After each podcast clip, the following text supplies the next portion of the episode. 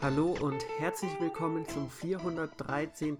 NMAC Podcast. Heute reden wir über Shin Megami Tensei 5, der neueste Teil der sehr, sehr altlebigen Rollenspielreihe. Und das mache ich nicht alleine. Mit dabei ist der Markus. Hallo Markus. Hallo Jonas. Äh, vielen Dank, dass ich dabei sein kann. Und auch Hallo an alle, die zuhören. Und auch Hallo an alle Engel und Dämonen, die uns zuhören. Denn für die ist das bestimmt auch ganz interessant jetzt hier. Auf jeden Fall. Wir sind ja leider die Einzigen, die sich an das neue Rollenspiel gewagt haben. Shin Megami Tensei hat ja immer einen recht ja, berüchtigten Ruf, wenn es um Schwierigkeitsgrad geht. Das stimmt. Und wir werden jetzt mal auch ja, auf den Grund gehen, ob auch Shin Megami Tensei 5 so schwer ist, wie die Vorgänger von sich Gerede gemacht haben. Anfang des Jahres erschien ja zum Beispiel Shin Megami Tensei 3 Nocturne in der HD-Auflage. Da äh, kamen dann auch die Switch-Spieler in die Genuss, mal einen Vorgänger nachzuholen. Hast du den, den Teil damals gespielt? Den habe ich, den, äh, genau, nee, den habe ich damals schon auf der PS2 gespielt und ähm, die Version, die ja in den Westen kam, das war ja schon die abgedatete Version, diese Maniacs-Version. Und da gab es dann halt auch schon, also da hat auch dann, glaube ich, Shin Megami Tensei diesen, ähm, ja, diesen Ruf als schwierige Serie dann auch bekommen. Aber da reden wir dann auch gleich nochmal drüber, ne?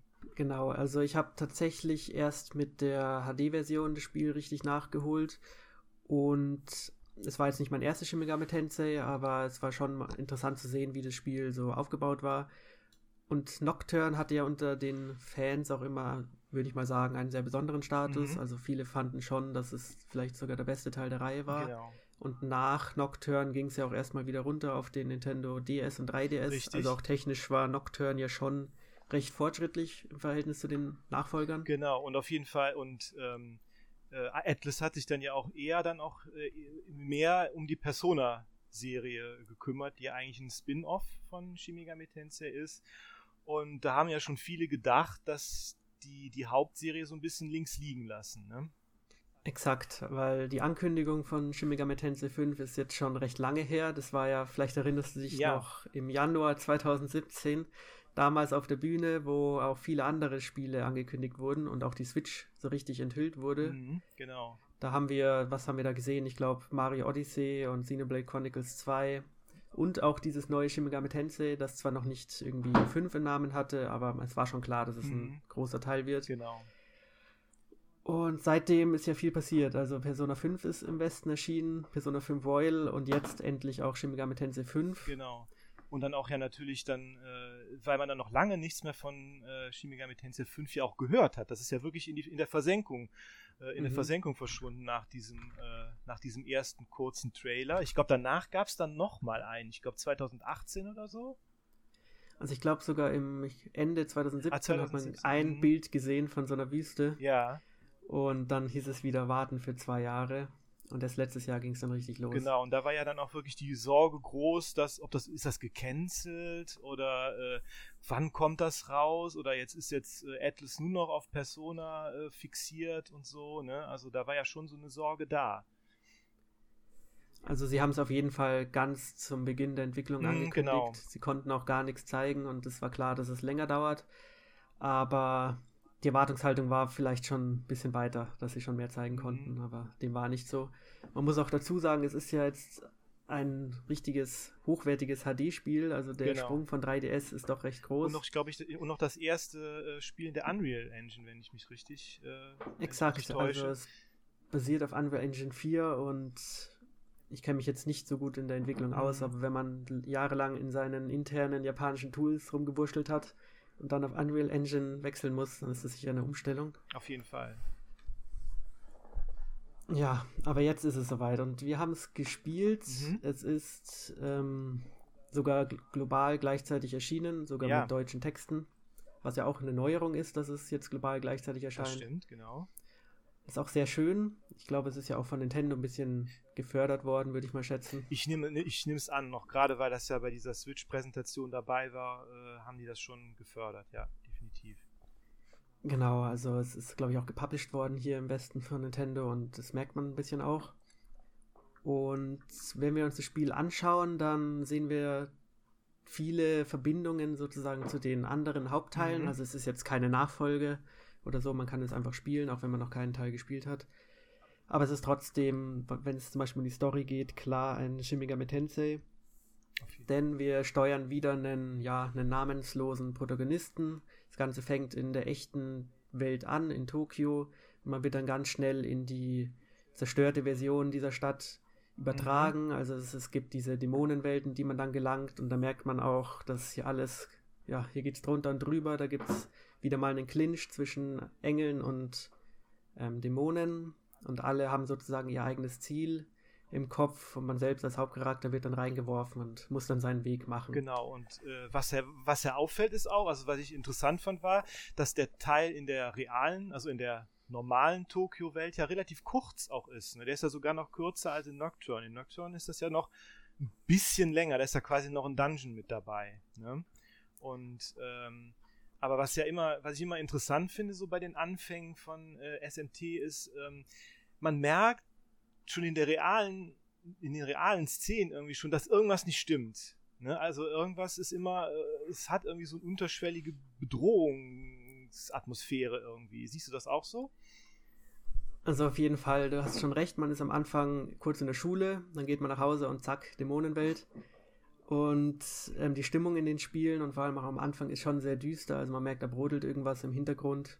Und auch die Musik tut da ihren Teil bei. Genau. Also es ist auch von den Farben sehr bedrückend alles. Und ich glaube, in Nocturne, nach 20 Minuten geht ja die Welt unter genau. in einer schönen Explosion. Genau. Und äh, da ist es auch schon so, also genau immer, dass dann, man ist dann irgendwie in Tokio, aber irgendwie da sind Morde passiert oder äh, ja, geh nicht durch diesen Tunnel, weil da äh, sind Dämonen, weil er war ja jetzt in dem 5, ne, man soll nicht in diesen mhm. Tunnel äh, da gehen, weil das sind irgendwie Dämonen oder so. Also irgendwas brodelt da schon unter der Oberfläche irgendwie. Da merkt man schon, dass da irgendwas nicht in Ordnung ist. Ja, und dann geht die Welt halt äh, unter. Ne? In diesem Fall, er sind fünf, bekommt man es ja nicht direkt mit, sondern man wacht ja auf in dieser äh, mhm in dieser postapokalyptischen Welt, nachdem man da äh, durch diesen Tunnel gegangen ist, von dem da am Anfang geredet wird. Genau, und wird dann, wie du auch sagst, dann quasi mitten in diesen Konflikt reingeworfen. Genau, man wacht auf und wird begrüßt von einer Figur namens, oder ich weiß nicht, was der Name bedeutet, aber es ist auf jeden Fall ein Aogami, der einen das Angebot macht, sich ihm anzuschließen und sozusagen zu einer, einer Art Nahubino zu verschmelzen. Mhm. Das ist so eine Mischwesen aus Mensch und Gottheit. Genau.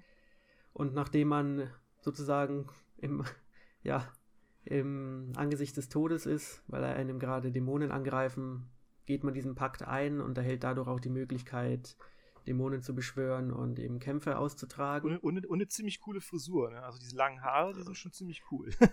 Auf jeden Fall. Also der Style ist in dem Spiel stets präsent. Die Frisur war auch schon vor der Dämonenwelt ziemlich äh, ja, auffällig fand ich, das aber stimmt. mit diesen blauen Haaren ist man auf jeden Fall ein Hingucker. Auf, auf jeden Fall.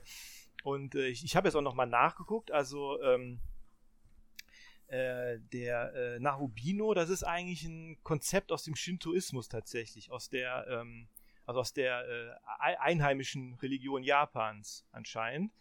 Und zwar ist das wohl, da gibt es da, so gibt's da diesen Reich, diese Reichsannalen und da ist ja einer der, der äh, zwei Götter, die quasi äh, die Welt erschaffen haben, Isanagi, der ist in die Unterwelt gegangen und als er zurückkam, hat er sich halt gewaschen und daraus ist halt, sind halt Gottheiten, diese Magazuhi äh, entstanden. Das sind so un, aus der Un, aus, quasi aus dem Schmutz der Unterwelt sozusagen. Und danach hat er diese, diese ähm, Narubinos erschaffen, als Götter, die halt als Reinigungsgottheiten funkt, funkt, äh, fungieren sollen. Also daher kommt das ursprünglich.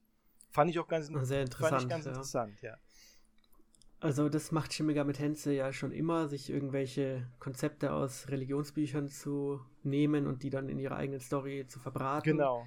Ähm, am Anfang merkt man auch, es geht viel um ja, alttestamentarische genau. Themen, es geht um die Erkenntnis, Baum des Lebens, Richtig. irgendwelche Schlangen. Genau, es wird von der Schlange geredet, genau. Später wird es auch noch alles verwoben, also die Erkenntnis nimmt noch einen zentralen Aspekt des Spiels ein, weil alle wollen die haben und nur die Menschen haben sie, weil sie mhm. sie geklaut haben sozusagen damals mhm. und andere Wesen streben eben auch danach in den Zustand des Nahubinus überzugehen und das alles wird durch diese Verschmelzung, finde ich, recht einzigartig mhm. und deswegen auch interessant. Aber die Story hält sich trotzdem oft im Hintergrund. Also es gibt zwar die Punkte, wo die Cutscenes passieren, aber in der Regel hat man dazwischen viel Zeit, um einfach durchs Spiel zu laufen. Ja, das stimmt. Man, man trifft dann halt immer wieder die Charaktere, die man halt aus der Schule auch, äh, auch kannte oder auch andere, die man halt trifft, mhm. wie, wie, ähm, wie, äh, wie Engel oder so, ne, ähm, die man halt, äh, Abdiel, ne, ist das ja zum Beispiel. Und ähm, die, die trifft man halt eben hin und wieder, aber viel hält sich das ja wirklich, also es hält sich ja wirklich sehr zurück, wie du auch sagst. Genau, also es will da schon auch einen Fokus auf die Spielwelt haben und die erste große Spielumgebung ist auch, ich würde mal sagen, so acht bis zwölf Stunden mhm. lang und erst danach nimmt die Story wieder Fahrt auf. Mhm. Und wie du schon gesagt hast, man ist nicht alleine in der Welt. Es gibt noch einige andere Schüler, die es auch in diese Dämonenwelt verschlagen hat. Und darüber hinaus noch ein paar andere Menschen. Aber ansonsten ist der Rest eigentlich bevölkert von Dämonen und Engel, die aber auch alle dieselbe Sprache sprechen. Also man versteht es. Genau, zum, zum Glück, genau. Und, und, die geben halt auch Quests oder ähm, äh, ja, oder, oder einfach Tipps auch. Ne? Und äh, ja, genau. Also die findet man ja eigentlich an allen Ecken und Enden da irgendwie, mit denen man mhm. reden kann. Aber es sind halt immer nur so kurze, kurze Dialoge irgendwie nur, ne? So kurze Schnipsel. Ja. Wobei ich sagen muss, ich finde die Cutscenes teilweise sehr schön gestaltet. Auf jeden Fall. Wenn man das mit den Vorgängern vergleicht, also da ist recht viel Dynamik drin, ist auch schön vertont, zumindest auf Englisch mhm. und Japanisch. Mhm. Und trotzdem finde ich, manche Figuren sind ein bisschen unterrepräsentiert. Ja. Also am Anfang trifft man, so ich würde mal sagen, fünf Schüler, von denen eigentlich nur zwei oder drei eine wichtige Rolle einnehmen. Ja, Einen habe ich jetzt schon 20 Stunden nicht mehr gesehen, glaube ich. Schade eigentlich, ne? Also das ist äh, ja. ja. Und was auch der Fall ist, wenn man in Shin Megami Tensei gespielt hat, weiß man ja, dass hier und da die Antwortmöglichkeiten der, des Charakters eine entscheidende Rolle spielen. Genau, und die Charaktere, die nehmen dann ja auch spezielle Rollen ein. Ne? Also äh, mhm. wie, also verschiedene Pfade stehen für verschiedene Pfade, die man einschlagen kann. Genau, das ist meistens sehr sinnbildlich und man sieht direkt, welcher Charakter in welche Richtung genau. geht. Und äh, man kann sich dann eben entscheiden, ob man eher sozusagen den Engeln treu sein will oder doch eher irgendwelche finstere Wege einschlagen will. Genau. Aber tatsächlich ist es nicht so wie jetzt in irgendeinem großen Rollenspiel, dass dann die ganze Story sich verändert. Also es gibt, glaube ich, eine Auswirkung am Ende genau. und vielleicht links und rechts mal neue Dialoge, aber es ist meistens dann doch recht linear alles. Genau, und äh, ja, aber interessant finde ich ja auch, dass die, dass die Wahl, sage ich mal, dieser, dieser, also, das heißt Alignment, ne, also ähm, mhm. sich irgendwie, ja, also das finde ich auch interessant. Also das, ich meine, dass mit den, wenn man mit den Engeln sich zusammentut, heißt es ja nicht unbedingt ein gutes Ende, je nach, also nach unbedingt jedem, also für alle verständlich ein gutem Ende, sage ich mal, weil dieses, weil ähm, jetzt in den, so zum Beispiel in den vergangenen Teilen war ja auch das Law-Ende oder Order, wie es ja heißt, ne? Mhm. Äh, auch, war ja auch mehr oder weniger so eine Art Diktatur auch irgendwie, ne? Ja, also auf den ersten Blick sind Engel natürlich sympathischer als Dämonen, aber wenn man dann mal weiterspielt, dann verzweigt sich das, das alles auch ein bisschen und das ist nicht so eindeutig. Interessant finde ich auch, dass man halt mit dem Aogami immer eine Art Sidekick hat, der einen regelmäßig auch ein bisschen fragt, was man so von der ganzen Sache hält weil der ja unwiderruflich mit einem verschmolzen ist und einem zwar irgendwie treu dient, aber natürlich auch ein bisschen sich fragt, ähm, wo er bleibt, wenn man eigentlich alle Viecher umbringen will oder so. Ja, genau, und, und man bekommt ja auch immer was von seiner Hintergrundgeschichte auch zu sehen, so in so Visionen, die dann ähm, immer wieder genau. kommen. Gut, dann würde ich sagen, gehen wir mal ein bisschen mehr auf die Spielwelt mhm. ein, mhm. weil das finde ich auch eine der größten Überraschungen ja. und auch Neuerungen von Shin Megami Tensei 5 ist. Ich habe jetzt nicht so viele Teile gespielt, vor allem Nocturne, ein bisschen auch ähm, Apocalypse und Strange Journey. Mhm. Aber was wir hier sehen, ist ja fast schon eine Art offene Spielwelt, die zwar mhm. linear ist, aber so viele Möglichkeiten links und rechts bietet, die ich jetzt so in dem Shin Megami Tensei noch nicht gesehen habe. Oder wie siehst du das? Sehe ich ganz genauso, aber äh, allerdings finde ich auch, dass dieses, äh, dieses dieser, ähm, dieses Open World, dieser Begriff Open World, der wird ja heute sehr inflationär benutzt auch. Ne? Also irgendwie äh, sagt man, ah, ja, das ist Open World, und dann hat man irgendwie sofort so eine Vorstellung davon, was es sein wird. Man hat da vielleicht so ein Ubisoft-Spiel im Kopf oder so mit hunderten Markierungen und so direkt, die einen erschlagen. Aber ähm, Ja, es ist auf jeden Fall offen, ne? aber ich würde schon sagen, dass es jetzt nicht Open World im klassischen Sinne ist, oder? Da würde ich dir recht geben. Also Open World sehe ich auch oftmals eher negativer, ja. das Wort. Ja. Aber es ist hier eine offene Welt, aber in gut. Das heißt, jeder Winkel der Welt ist eigentlich designt und es gibt eigentlich keinen Leerlauf. Also mhm. man kann überall irgendwas finden, was einen weiterbringt. Ja, genau, das ist mir halt auch aufgefallen. Es gibt immer irgendwelche Ecken, die man noch entdecken kann, wo dann irgendwelche Dämonen noch äh, Gruppen sich äh, tummeln, die man vorher noch nicht gesehen hat. Und es gibt ja auch verschiedene Collectibles, auf die wir ja auch gleich noch zu sprechen kommen, die man dann finden kann. Und eigentlich gibt es überall was zu sehen, ne? Ja, also die Erkundung war für mich eine der größten Stärken in dem Spiel. Und das liegt auch daran, dass die Welt sehr verschachtelt und vertikal mhm. gestaltet ist. Man hat einen Sprungknopf, es gibt teilweise Plattformpassagen, dass man über irgendwelche Häuserruinen hinwegspringen muss für ein verstecktes Item. Mhm. Und es gibt auch keinen Fallschaden, also man kann da wirklich rumhüpfen, wie es einem beliebt. Die Kämpfe sind jetzt auch zum Glück nicht mehr ähm, zufallsbasiert. Genau. Das heißt, früher in Nocturne zum Beispiel war ja selbst in einer Stadt gab es Kämpfe mhm. und das heißt, man ist immer limitiert, wo man hingeht, weil man alle 10 Meter gefühlt einen Kampf austragen muss. Das stimmt. Und hier sieht man halt die Dämonen, wie auch in, ja, ich glaube in äh, Shin Megami Tensei 4 war es auch schon so, hat man genau. die Kämpfe auf der Karte gesehen und kann denen dann ausweichen oder man kämpft, wenn man eben will. Genau, in, in, in 4 hat man die, eher so die Umrisse gesehen, dass da was ist. Man wusste zwar nicht, mhm. was da ist, ne, also was da für ein Dämon ist, das sieht man jetzt hier halt tatsächlich. Man sieht wirklich was, um was für eine Kreatur es sich da handelt. Ähm, aber in 4 war das schon auch irgendwie schon präsent, das stimmt. Genau, und dann kann man eben kämpfen oder eben nicht. Und das fand ich extrem gut. Aber ähm, also das Spiel hat sozusagen klare Abschnitte. Das erste Gebiet erinnert ziemlich an eine Wüste. Mhm. Und die anderen Abschnitte sind ja ähnlich aufgebaut, nur halt in anderen Farben. Ja, es gibt, glaube ich, noch eine Eiswelt später noch, ist das richtig? Genau, ja. es gibt noch eine Eiswelt, dann gibt es eine Welt, die ist ein bisschen rötlicher, mhm. die ist ein bisschen wärmer sozusagen und noch ja eine Aschewelt. Aber diese Struktur, die man im ersten Abschnitt kennenlernt, die wird sozusagen aufrechterhalten bis zum Schluss. Mhm. Und am Anfang war ich extrem begeistert, auch von den ganzen Sachen, die man da findet. Und am Schluss hat es mir immer noch gut gefallen, aber man hat, finde ich, schon gemerkt, dass es sich ein bisschen abgenutzt hat. Ein bisschen wiederholt. Also es fehlt ein bisschen die, äh, die visuelle, sage ich mal, visuelle Abwechslung später. Das auch, ja. Mhm. Und so ein bisschen auch strukturiertere Dungeons. Also davon gibt es so circa drei. Das ist komisch. Aber die ja. sind nicht gut. Ja, komisch, dass es so wenig Dungeons gibt. Das hat mich auch ein bisschen gewundert. Das fokussiert sich ja wirklich sehr auf diese Oberwelt, ne? Mhm, also ich finde eigentlich, die Oberwelt reicht eigentlich mhm. aus. Aber sie könnte schon ein bisschen mehr Abwechslung vertragen, weil in der Regel besteht jede Welt aus zerstörten Gebäuden mhm. und ein bisschen, ja, äh, Getränkeautomaten. Getränkeautomaten. Das stimmt, ah, die, die gibt es allerdings in Tokio tatsächlich an jeder Ecke. Ich weiß nicht, ob du schon mal ja. da warst, aber es ist. Leider nicht, ja. aber das ist eine gute Repräsentation. Definitiv, auf jeden Fall. Dass, dass die die Apokalypse überstanden haben, das wundert mich nicht.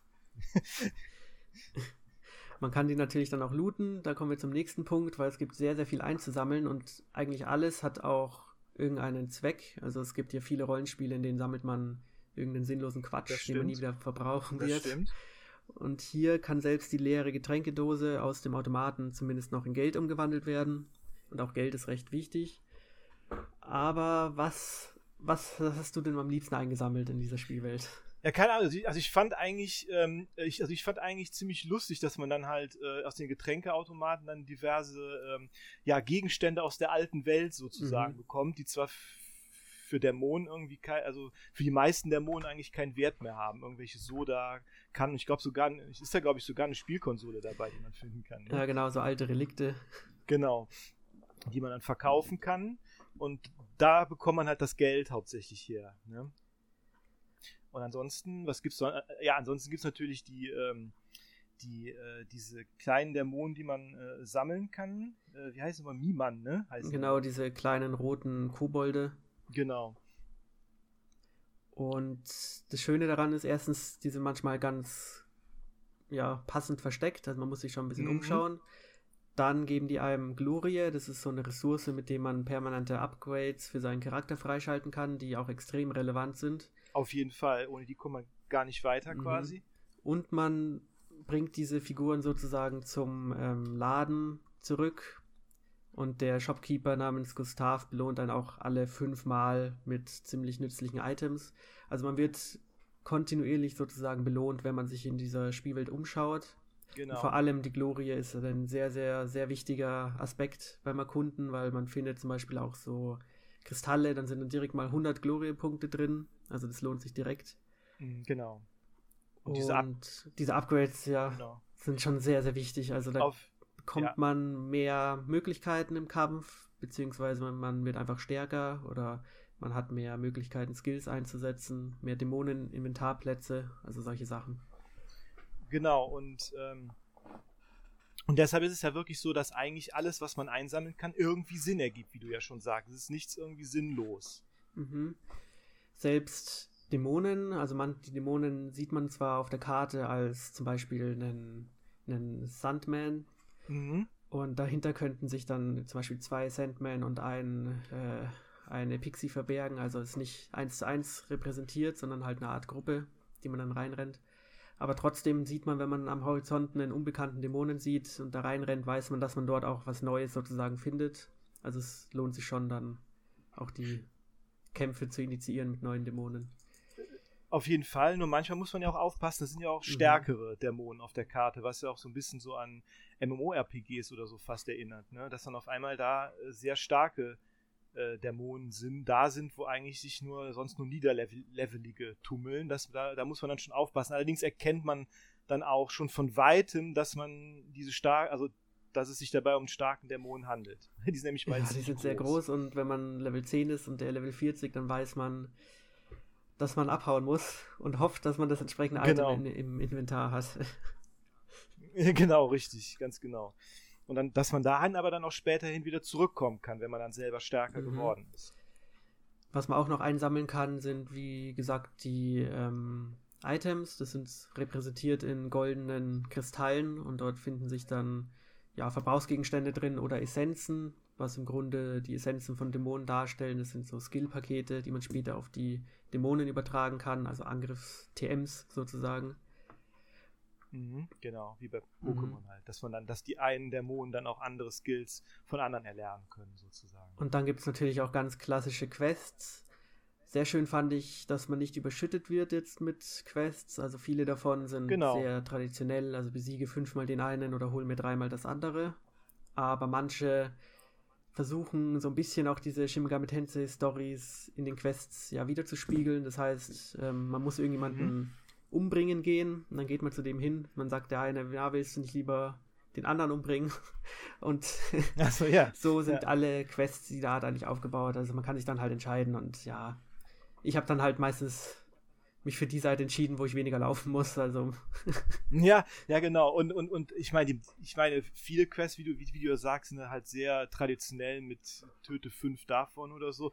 Aber das ist ja meistens schon so, dass die, die, diese Quest-Ziele nicht weit von dem Questgeber entfernt sind. Ne? Also irgendwie viel laufen muss man da eigentlich nicht. Das ist ja schon sehr angenehm. Und wie du auch sagst, man, man, man wird nicht überschüttet, sondern es ist sehr überschaubar, was dann da an Quests ja. äh, sind vielleicht dann 10 Quests oder 15 Quests pro Gebiet. Und wenn man mhm. zum Beispiel die Gegenstände schon dabei haben sollte, kann man die direkt abliefern und wird gleich belohnt. Und auch sehr, sehr wichtig, man wird immer mit Erfahrungspunkten belohnt, wenn man eine Quest abschließt. Das heißt, selbst mhm. wenn man mit den Items nichts anfangen kann, lohnt sich eigentlich immer, die Quests abzuschließen, weil Leveln schon relevant ist, auch auf dem normalen Schwierigkeitsgrad. Genau, und das, was man noch, äh, was man noch dazu sagen muss, ist auch, dass dann alle Partymitglieder, also auch alle mhm. Dämonen, auch alle, die gerade nicht in der Party sind, Erfahrungspunkte bekommen. Das ist auch sehr, sehr gut gelöst, ja. Das heißt, ähm, das ist ja ein Punkt, da wird ja Pokémon viel kritisiert momentan. Genau, aber in Megami genau. ist man ja froh drum, weil zum einen kriegt man die neuen äh, Attacken und zum anderen will man ja äh, vielleicht auch mal ein bisschen hin und her tauschen und der Schwierigkeitsgrad ist halt darauf ausgelegt, dass man kontinuierlich stärker wird in dem Spiel. Richtig, genau. Also das, das Spiel äh, Allerdings bekommt man das ja nicht unbedingt äh, auf dem Silbertablett äh, serviert, alles, was man alles mhm. braucht oder was, oder, ne? Das muss man teilweise dann auch schon selber rausfinden. Also das ist ja, dafür ist ja Shin Megami Tensei dann ja, wie gesagt, auch dann bekannt oder berüchtigt, dass man sich schon sehr äh, damit befassen muss, um die ganzen Systeme dann auch zu verstehen. Ja, also es ist ein stark Gameplay-fokussiertes Spiel mit vielen Spielmechaniken und die greifen in der Regel auch alle sehr gut ineinander. Und das Spiel mhm. erwartet auch, dass man sich damit auseinandersetzt und auch ein bisschen überlegt, was man dort genau macht, auch seine Möglichkeiten auslotet. Das heißt, auch mal anschauen, welche Items könnte man vielleicht einsetzen und auch immer sozusagen seine Dämonen auf den aktuellen Stand hält. Denn ansonsten wird man schnell in Schwierigkeiten geraten. Denn auch Shin Megami Tensei 5, finde ich, war direkt von Anfang an recht herausfordernd. Oder auf welchen Schwierigkeitsgrad hast du es denn gespielt? Äh, auf dem normalen Schwierigkeitsgrad. Ich glaube, der heißt auch normal, mhm. oder? Ja, der heißt, ja, genau. Ähm, ja, ich weiß, ich, ich, ich, glaube, von dem schwersten kann man später auch nicht mehr runterwechseln, oder? Genau, ist dann ist man gelockt, wenn man sich dafür entscheidet. Mhm. Aber ich spiele auch auf genau. normal und das reicht. Mhm. Ja, ich denke auch, weil ich, ich spiele eigentlich auch sowieso die meisten Spiele immer auf normal, weil ich denke, das ist der Schwierigkeitsgrad, den die Entwickler auch äh, äh, mhm. intendiert haben. Und besonders hier ähm, finde ich auch, dass das Spiel ja ein bisschen gebalanced ist auf den normalen Schwierigkeitsgrad. Mhm. Zumindest wenn man ja. halt Erfahrungen mit äh, Rollenspielen hat. Und ich finde, ja. da orientiert sich Shin Megami Tensei 5 auch ein bisschen eben an die Leute, die schon mal ein Rollenspiel gespielt haben. Dann sollte man normal auswählen. Ja, genau, auf jeden Fall. Genau. Dann noch ein Punkt vielleicht zu den ganzen Ressourcen im Spiel. Also, wie wir mhm. erwähnt haben, lohnt es sich schon, eben die ganze Welt abzuklappern, sich alles äh, ja, anzueignen und aufzusaugen. Und das liegt, finde ich, auch daran, dass man kontinuierlich eigentlich auch einen Mangel an Ressourcen verspürt. Auch Geld ja. ist ein Mangel. Das ist hier nicht. Gerade ja. auch Genau. Ja, genau, gerade am Anfang. Auf jeden Fall. Ne? Ich meine, äh, weil äh, es gibt ja Spiele, da wird man irgendwann überschüttet mit den Ressourcen und denkt sich, ja, ob ich jetzt 20 Heil-Items habe oder 21, macht keinen Unterschied mehr. Aber hier sind selbst die Heil-Items recht selten und das mhm. Heilen selbst kostet auch Geld und später hat man dann viel genau. Geld, aber dann will man vielleicht den einen oder anderen Dämonen wieder aus dem Kompendium kaufen und dann kostet das wieder sehr viel Geld. Also es ist immer ein Hin und Her. Oder die Dämonen, die man gerade rekrutieren möchte, die verlangen dann irgendwie, äh, keine Ahnung, 1000 Maka oder so. Ja. Und dann denkt man so, ah, hm. Wie, also ein Geiz muss man dann schon irgendwie überwinden. Ja, die werden auch immer, immer, die wollen auch immer die reicher werden. Immer gieriger. Genau. Auf jeden Fall, ja. Aber ich muss gestehen, ich sage eigentlich immer ja. Hauptsache, der Typ kommt mit. Und ich muss auch sagen, ja, ja ich egal auch. wie viel es gekostet hat, Hauptsache es lohnt sich am Schluss. Äh, definitiv. Äh, nur, nur, nur manchmal wissen die auch nicht, wann sie, wann sie aufhören ja. sollen. Ne? Da wollen sie immer mehr. Ich habe einmal gesagt, nein, habe ich nicht. Und dann hat er dieselbe Frage gleich nochmal gestellt. Und nach nochmal Nein ist er dann abgehauen. Da ist er abgehauen. Ja, also, äh, ne? also da muss man dann schon, also muss man schon sagen, also die, die, die sind gierig, die, die, die äh, Damen und Herren. Ja, und auch ziemlich ähm, ausgefuchst und ja. Ähm, ja, manchmal, manchmal, manchmal. Sehr, sehr, sehr witzige Dialoge kommen da auf jeden Fall äh, zustande. Aber es war ja auch schon immer so eigentlich. Genau, was ich finde, vielleicht kannst du das ein bisschen einschätzen, ist, dass die Verhandlungen mit den Dämonen irgendwie ein bisschen, ja, positiver verläuft als in den Vorgängern. Also ich hatte das Gefühl, wenn ich denen einfach alles gebe, was sie wollen, kommen sie eigentlich immer mit. Ja, das stimmt. Das, das, das war früher dann schon so, äh, äh teilweise auch komplexer in, einigen, in mhm. einigen anderen Teilen, auch, auch einigen aus den Spin-offs, die dann verschiedene, ich, zum Beispiel die ersten Persona-Teile, ja. die hatten ja, die haben ja Optionen, äh, wie man den, wie man mit mhm. den Dämonen spricht. Ja, da kann man dann, kann man die anschnauzen oder freundlich sein und je nach Dämonenart reagieren die dann auch anders. Also es ist schon wesentlich äh, vereinfacht worden, das ganze Konversationssystem. Jetzt im fünften Teil ist es so, man spricht die an und hat dann in der Regel drei Antwortmöglichkeiten. Und nach meiner Einschätzung führen eigentlich mindestens zwei davon zu einem positiven Ergebnis. Aber man kann es mhm. eigentlich auch schwer einschätzen. Also es ist eigentlich Zufall. Es ist Zufall, aber was, was mir auch positiv aufgefallen ist, wenn man zum Beispiel, ich hatte einen Dämon er, er, erfolgreich äh, überzeugt, der konnte mir dann aber nicht äh, beitreten, weil meine Kapazitäten, also mhm. ich hab, war, meine Party war voll. Und als ich dann wieder einen Platz frei hatte und wieder einen von der Art getroffen habe, habe ich wieder mit dem geredet und der hat dann sofort gesagt, er kommt mit. Also ich musste gar nicht mehr mit dem verhandeln. Genau, das ist auch sehr gut. Auch wenn zum Beispiel ein Dämon vom Level zu hoch ist, sollte das so passieren. Oder man kann gar nicht mit mhm. dem reden, das weiß ich nicht mehr genau.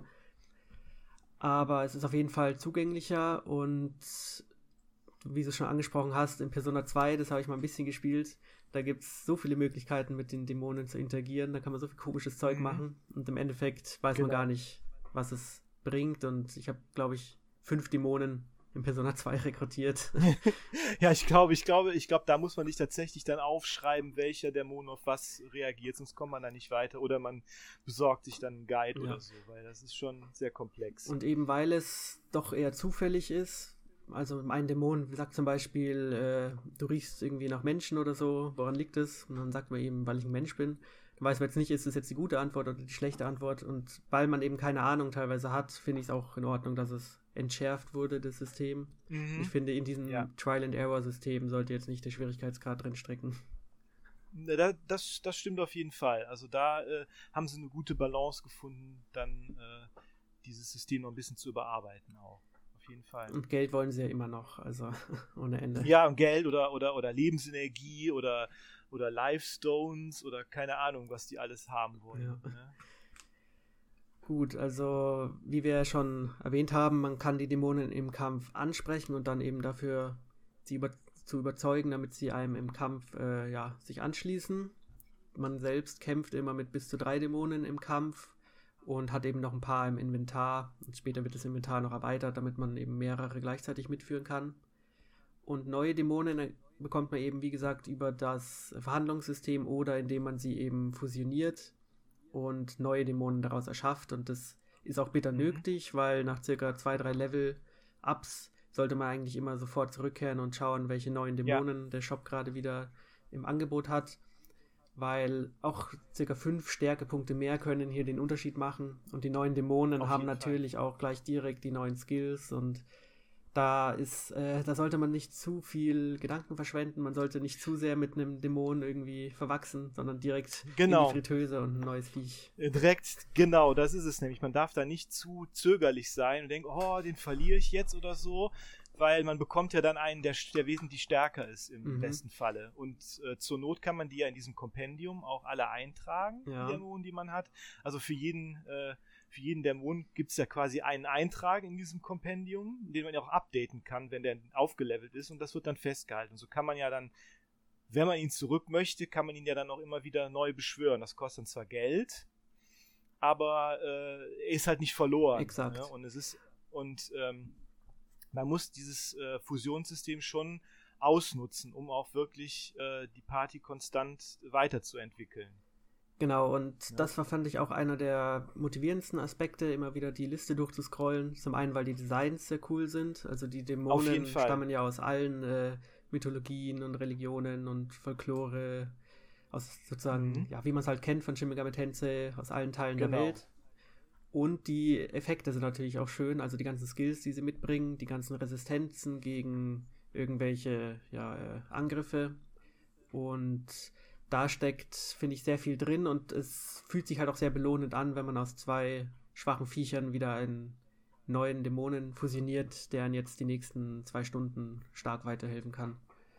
Auf jeden Fall. Das ist sehr, sehr, sehr befriedigendes äh, System auf jeden Fall. Und wie du auch sagst, also die Designs, die sind ja phänomenal. Aber ich glaube, da wollten wir auch später nochmal drauf zu sprechen kommen. Ja. Das, ne? Können wir machen. Ähm, was mir auch aufgefallen ist, das ist ein System aus, glaube ich, Shin Megami Tensei 4 oder Apocalypse, sind diese Skill Affinities. Also, dass mhm. zum Beispiel jetzt ein Jack Frost halt besonders stark mit Eismagie umgehen kann und vielleicht nicht so stark mit Feuermagie. Und das hat mir auch sehr gut gefallen, weil es den Viechern halt nochmal mehr Identität gibt. Und früher habe ich sozusagen eigentlich nur unterschieden zwischen physisch und Magiedämon und vielleicht jemand, der mhm. irgendwie viel aushält. Aber jetzt bekommen die nochmal mehr, ja, Eigen, mehr Identität. Mehr Persönlichkeit. Genau, mehr Persönlichkeit. Ja. Und dazu gibt es noch die speziellen Angriffe. Ich weiß auch nicht, ob die jetzt neu sind oder ob die im vierten Teil auch schon vorhanden waren dass gewisse Dämonen eben einen ja, spezifischen Angriff haben, den sie auch gar nicht übertragen können und der dann meistens besonders stark ist, aber halt auch gut zu dem Dämon passt. Mhm. Bin ich mir jetzt ehrlich gesagt gar nicht sicher, ob das im vierten Teil auch so war. Manchmal, manchmal überlappt sich mhm. das also bei mir dann. Ne? Aber ich finde, es sind beides äh, schöne Elemente, die dazu führen, dass die Dämonen halt auch ein bisschen Identität besitzen.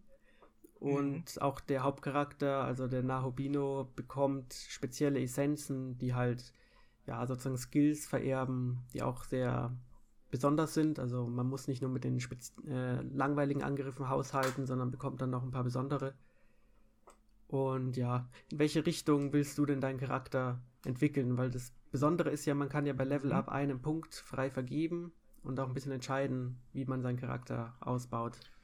Genau, also, äh, also ich habe das früher mal so gemacht, dass ich immer sehr viel in Stärke und Vitalität mhm. äh, gesetzt habe, ne, weil dann kriegt man mit mehr Hitpoints und mehr, mehr Angriff halt. Aber ähm, mittlerweile finde ich auch die, also wenn man nicht mehr damit beschäftigt, finde ich, dann finde ich natürlich auch die anderen sehr, äh, sehr reizvoll, da Punkte reinzustecken. Mhm. Also in Nocturne habe ich auch Stärke gepumpt. Mhm. Und jetzt wollte ich eher Richtung Magie gehen, aber ich bin wieder bei mhm. Vitalität und Stärke gelandet. Auch deswegen, man muss dazu sagen, ja. wenn der Hauptcharakter stirbt, ist halt das, ist das Spiel halt vorbei. Das heißt, Vitalität ist eigentlich immer eine gute Wahl. Richtig, und ich meine, für den Rest quasi hat man dann ja auch die Party, mhm. ne? Also man, äh, die, die ist ja unterschiedlich genug, dass man dann halt vielleicht den Hauptcharakter dann eher so auf Stärke und Vitalität setzen kann, damit er halt viel aushält. Ne? Exakt. Und auch viel austeilen kann. Es gibt dann neben Stärke, Magie, Vitalität gibt es noch äh, Glück und genau. ich glaube Ausweichen oder wie heißt es? Genau, richtig. Äh, Agility. Genau? Agility. Also, Agility. Mhm. Und Glück ist halt für, ich schätze mal, kritische Schaden verantwortlich und, mhm. und äh, Agility, wie man halt, au wie man halt äh, ausweichen kann. Genau. gegnerischen Attacken. Das klingt jetzt banal, aber beides sind auch Elemente, die stark den Kampf beeinflussen können. Auf jeden Fall definitiv auch mehr als in mhm. anderen Rollenspielen. Und das liegt eben an der besonderen Art und Weise, was für ein Kampfsystem Shin Megami Tensei hat. Und ich glaube, man bezeichnet es so ein bisschen als Press-Turn-System. Genau, das ist dann in, Noct in, in Nocturne ist das äh, aufgekommen, genau. Was ist, was ist die Besonderheit von diesem Kampfsystem? Wie würdest du es genau, also beschreiben? Also da, genau, ja, das ist also Press Turn, wie gesagt, dieser Name, der kommt von Nocturne, also da, da ist das äh, erste Mal aufgetaucht. Ja, es ist, wenn man es so beschreibt, es ist rundenbasiert, aber auch, ähm, ja, also wenn man die Schwächen des Gegners ausnutzt, kann man neue Runden bekommen. Also gegebenenfalls kann man mit diesem Press-Turn-System dann den Gegner so in die Enge drängen, die, äh, äh, dass man ihn besiegt, ohne einen einzigen Angriff zu kassieren. Ne? Das ist möglich. Also man bekommt, wenn man den Gegner an seinen Schwachpunkten trifft, bekommt man eine weitere Attacke hinzu. Mhm. Und ähm, genauso ist das bei den Gegnern aber auch. Deshalb muss man halt sehr aufpassen, wie die Partyzusammenstellung ist. Und auch gerade bei, Boss, bei Bosskämpfen ist das sehr wichtig, dass man darauf achtet, dass man äh, da dieses Press-Turn-System auch ausnutzt. Genau, und jeder Dämon oder halt die meisten haben einen Schwachpunkt. Am Anfang muss man den mhm. erstmal herausfinden oder man setzt ein Item ein, dann sieht man es direkt. Und dann heißt es natürlich, diese Schwachpunkte ausnutzen bis zum geht nicht mehr. Und mhm. später, wenn der Schwierigkeitsgrad ansteigt, sind eben die Bosskämpfe auch darauf ausgelegt, dass man sich entsprechend vorbereiten muss. Das heißt, man schaut sich an, wie funktioniert der Gegner, dann geht man zurück, holt sich die entsprechenden Dämonen mit den Angriffen und Resistenzen und versucht den Kampf dann nochmal. Und da ist dann, denke ich, auch der entscheidende Punkt, ob man Erfolg hat in dem Spiel oder nicht, weil wenn man einfach mit seiner existierenden Gruppe an Dämonen reinrennt, ist die Wahrscheinlichkeit hoch, dass man nicht besonders effektiv zum Ziel kommt. Genau, und später haben gibt es dann ja auch gegnerische Partys, die dann verschiedene Schwachpunkte und Stärken haben, dass mhm. man da wirklich dann aufpassen muss, ne, wie man die Attacken verteilt und welche welche äh, Dämonen man auch mitnimmt. Sonst kann man da ganz schnell in die, in die äh, Bredouille kommen. Eigentlich ist dieses Kampfsystem broken in jeder Hinsicht. Ja. Aber das war schon immer der Fall. Und nachdem die Gegner auch Zugriff auf diese Mechaniken haben, ist es eben so spannend, weil es so eine Art Dynamik mhm. hat und es hin und her gehen kann.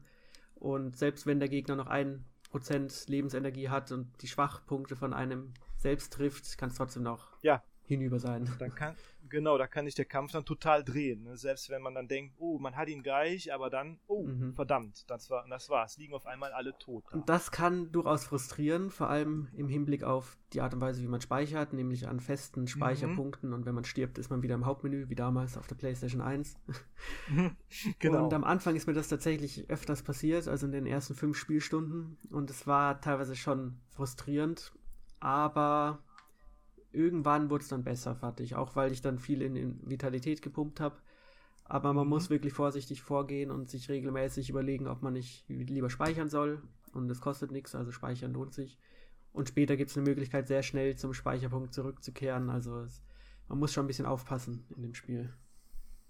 Das auf jeden Fall, aber äh, die Speicherpunkte sind ja auch sowieso ziemlich wichtig, weil ähm, man da ja auch schon ähm, direkt da äh, hin und her springen kann. Also, ne? also es ist ja schon direkt äh, quasi ein Fast-Travel-System mhm. dabei. Findest du, dass das eine veraltete Mechanik ist, dass man nicht frei speichern kann oder siehst du da eine Begründung? Also, wie hättest du es lieber anders gehabt? Hm. Ich glaube, ich glaube, bei Shin Megami Tensei rechnet man fast mit sowas, oder? Also, also wenn man das, wenn man das, wenn man das äh, anfängt zu spielen, rechnet man eigentlich damit, dass die dass das noch ein bisschen oldschool ist. Also ich habe auf keinen Fall damit gerechnet, dass ich irgendwie frei speichern kann, aber ich würde mhm. auch sagen, es braucht es nicht unbedingt. Zum einen, weil wie gesagt, sind die gut verteilt. Eigentlich sind sie gut verteilt. Und ja. zum anderen, es soll halt auch ein bisschen die Spannung erhöhen, wenn man eben sich gerade bei der Erkundung befindet und einen großen Dämon sieht. Dann muss man halt selbst entscheiden, will man jetzt den Kampf wagen oder geht man lieber zurück? Und wenn man immer und überall speichern könnte, wäre ja alle, wäre es eigentlich nichtig. Also die Entscheidung, die man treffen genau, müsste. Genau. Ja, ich denke auch, dass das hier, hier die richtige Entscheidung war. Kann frustrierend sein, aber ich meine, man gewöhnt sich ja auch so ein bisschen dann an das, an das Spielsystem mhm. und dann äh, finde ich, äh, kann man sich auch darauf einstellen. Ja, also ich war frustriert und ich verstehe die Leute, die schimpfen, aber ich finde, es ist trotzdem äh, so wie es designt ist, hat es seinen Zweck erfüllt. Mhm, auf jeden Fall. Und was ich ziemlich beachtenswert fand, ist, wie schnell die Schnellreise funktioniert. Zumin ja. Zumindest innerhalb eines Abschnitts drückt man eben mhm. woanders hin und man ist fast augenblicklich am neuen Ort. Und das habe ich auf der Switch mhm. in dieser Form eigentlich noch gar nicht gesehen. Das, das, das stimmt auch, äh, auch weil das, weil das ja eine zusammenhängende äh, Gegend halt ist, ne? ohne Ladezeiten. Ja. Da war ich sehr überrascht. Später gehen wir noch ein bisschen auf die Technik ein, ob das Spiel mhm. überall so performen kann. Aber mhm. die Ladezeiten waren da überraschend kurz und das hilft halt, wenn man eben schnell hin und her äh, reisen will oder sich jetzt entscheidet, nochmal schnell speichern zu gehen. Das heißt, da ist man jetzt nicht irgendwie. Äh, ja, es, ist ja, es gibt ja viele Switch-Spiele, da sind die Ladezeiten so lang, da entscheidet man sich dann andere Dinge zu tun, nur weil die Ladezeiten so lang sind. Ja, stimmt, kann man zwischendurch nochmal einen Kaffee ja. kochen oder so. Ja. Das ist hier zum Glück nicht der Fall. Das stimmt, das stimmt. Das ist auf jeden, das ist auf jeden Fall äh, sehr löblich. Sehr löblich. Dann gehen wir vielleicht noch mal ein bisschen aufs Kampfsystem ein. Mhm. Denn ein Begriff, den ich Anfang des Jahres mit Nocturne kennengelernt habe, ist Magazuhi. Und der mhm, ist auch genau. hier wieder im äh, Einsatz. Und zwar ist das hier die Leiste, die man füllen kann. Ich glaube, Magazuhi ist eine Form von Energie, die alle Dämonen mhm. irgendwie haben oder ausstrahlen. Irgendwie sowas. Genau. So eine Art, ja, Spirit. Genau. Und diese Magazuhi-Leiste füllt sich, wenn man spezielle Dinge im Kampf erreicht, zum Beispiel Schwachpunkte trifft oder eben ausweicht. Später durch die permanenten Upgrades kann man die Leiste noch wesentlich schneller füllen als zu Beginn genau, des Spiels. Zum Beispiel, genau, indem man zum Beispiel ähm, äh, blockt ne, mhm. und dann einen Angriff kassiert. Dann kann dann zum Beispiel auch die Leiste ähm, steigen, wenn man dieses Upgrade besitzt. Exakt. Und wenn die Leiste mal gefüllt ist, hat man Zugriff auf spezielle Magazuhi-Angriffe. Und die sind eben besonders stark und abhängig von der Rasse der Dämonen, denke ich. Der beliebteste und auch fast der einzige, den ich bis zum Schluss verwende, ist ein Angriff, der alle folgende Angriffe eben ja, kritisch, kritisch macht. macht. Ja. Und genau, das, das ist einfach das Nonplusultra, das äh, lohnt sich einfach kriegt man direkt am Anfang, ist aber auch irgendwie mit, mit, mit wirklich das Sinnvollste, mhm. weil gerade wenn dann, wenn man dann mit diesem Press-Turn-System die Schwäche des Gegners ausnutzen will und dann direkt äh, kritische Treffer dann äh, auslösen kann, einen nach dem anderen, hat das schon was. Exakt, vor allem wenn man eben nicht die speziellen Angriffe dabei hat. Und wenn alles kritisch ist, ist es eigentlich wurscht. Genau. Und hier finde ich es ein bisschen schade, dass die anderen speziellen Angriffe leider nicht so stark sind. Also es gibt ein paar, die sind ganz nett, die regenerieren dann zum Beispiel MP oder machen die Angriffe doppelt so stark oder so. Aber man gewöhnt sich so schnell an diesen kritischen Angriff, dass man den eigentlich nicht mehr missen will. Das stimmt, auf jeden Fall. Definitiv. Aber wie so oft bei Shin Megami Tensei gilt es auch für die Gegner. Das heißt, auch die Gegner können diese Magatsuhi-Angriffe entfalten. Und da tut man dann eben gut daran, sich darauf vorzubereiten oder den Kampf schnell zu beenden. Genau, gerade die Bossgegner haben ja auch äh, Magatsuhi-Angriffe. Mhm. Und gegen die muss man sich eigentlich auch immer wappnen. Ne? Dieser, diese Hydra, also der, dieser erste richtige Bossgegner, der hat ja einen, der alle mit, äh, ich glaube, dunkler Energie, glaube ich, trifft. Mhm. Und da muss man ja schon äh, darauf vorbereitet sein, sonst ähm, war es das dann auch. Exakt, und wenn man Pech hat und gerade zwei, drei Schwächen gegen Dunkelheit im Team hat, dann hat man Pech gehabt. So ist es halt einfach. Dann muss man halt zurückkehren und sich ein bisschen fortbereiten. Oder man schaut mal in seine Itemliste Item. ja, und findet genau. wunderbare Blocker gegen alle Resistenzen genau. oder halt Elemente. Und nutzt diese bis zum Ende des Spiels. ja, genau. Und das ist auch ein direkter Tipp an die Zuhörer. Nutzt das aus. Ne? Also das ist wirklich ganz wichtig. Und hier kann man das Spiel halt einfach, ich will nicht sagen auskontern, weil ich denke mal, dass das halt darum auch darauf ausgebaut ist, dass man einfach schaut, welche Angriffe hat der Gegner drauf, dann lädt er seine Magatsuhi-Leiste auf, dann weiß man, ja, das ist ein Eisgegner, da kommt gleich ein Eisangriff. Dann schmeißt mhm. man sich so einen Anti-Eis-Block ein und dann ist sein bester Angriff eigentlich vorbei. Und das fühlt sich halt sehr befriedigend an, wenn man sozusagen den maximalen Schaden von ihm total ja, minimiert hat. Also er kann nichts machen. Weil das stimmt. Allerdings muss man sich dann auch ein bisschen beeilen, weil ich, äh, die, äh, man kann ja nur eine begrenzte Anzahl von diesen Items tragen. Mhm. Ich glaube drei Stück und drei, die, kosten auch Stück, ein bisschen genau. was, zumindest am genau. Anfang. Und später also im Endgame ist das Spiel auch ein bisschen schlauer. Da gibt es dann Angriffe, die durchbrechen solche Resistenzen. Also das Spiel ah. weiß dann schon, dass äh, irgendwann Schluss, irgendwann muss man andere Mechanik nutzen. Ja, so, ja, von wegen immer hier das Gleiche. So, ne? Und äh, ja, ansonsten ist dann natürlich auch der Grind gegebenenfalls dann noch eine Möglichkeit, da was dran zu drehen. Ja, ich weiß nicht, wie du es empfunden hast, aber es, bis, ich würde mal sagen, drei Viertel des Spiels fand ich die Levelkurve herausfordernd, aber angenehm. Mhm. Das heißt, ich war eigentlich immer so zwei, drei Level unter dem Gegner, weil ich mhm. eigentlich selten alle Nebenkämpfe mitgenommen habe. Mhm. Und es hat immer noch ausgereicht. Meistens ist es extrem knapp, aber es hat irgendwie ausgereicht. Und wenn nicht, bin ich eben zurückgegangen, habe die offenen Quests noch gemacht, zwei, drei Dämonen zusammen mhm. fusioniert und dann hat es irgendwie ausgereicht. Und das fand ich sehr, sehr gut vom Pacing in dem Spiel.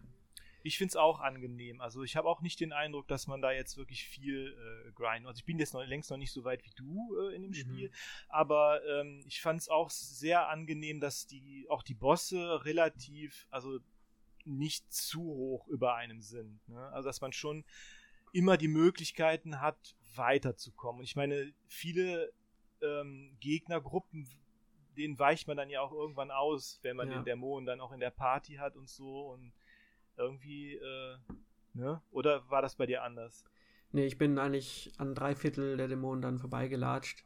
Mhm. Und nur eben vor dem Endgegner bin ich dann zurückgekehrt und habe mir nochmal die letzten Sachen geholt. Mhm. Aber im letzten Gebiet, finde ich, wird das Spiel dann doch ein bisschen anders. Also da schmeißt dann das Spiel raus und sagt so im Grunde, egal wo du hingehst, alles ist fünf bis zehn Level zu hoch für dich. Und das okay.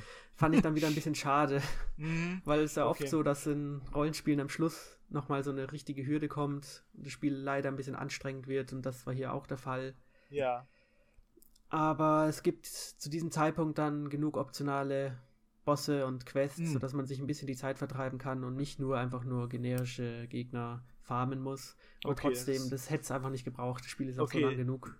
Ja, es ist auch, ist auch beruhigend. Ja, das Spiel ist auch wirklich wie auch alle anderen Shimiga Metense sehr umfangreich. Ne? Also es ist ja schon, ich weiß nicht, 60 Stunden bestimmt, oder?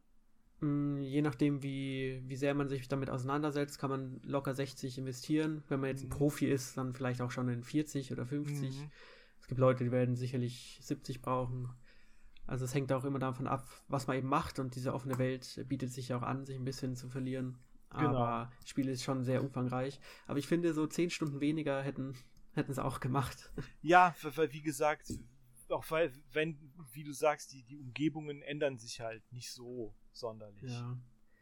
Es gibt hier und da kurze lineare Dungeon-Abschnitte, wo auch so ein bisschen jetzt ein Rätselgimmick mal auftaucht.